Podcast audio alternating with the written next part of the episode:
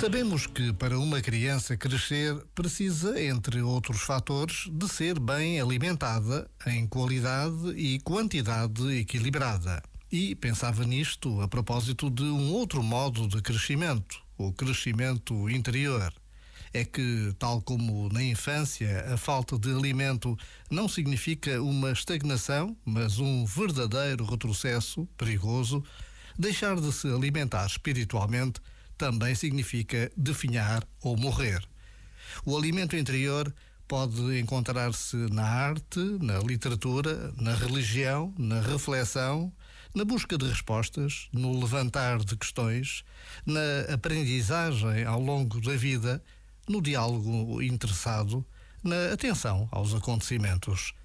Cada um terá o seu caminho pessoal por entre os seus interesses e aptidões. O perigo é alimentarmos-nos apenas com entretenimento vazio.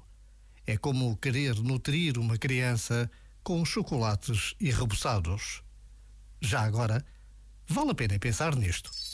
Este momento está disponível em podcast no site e na app.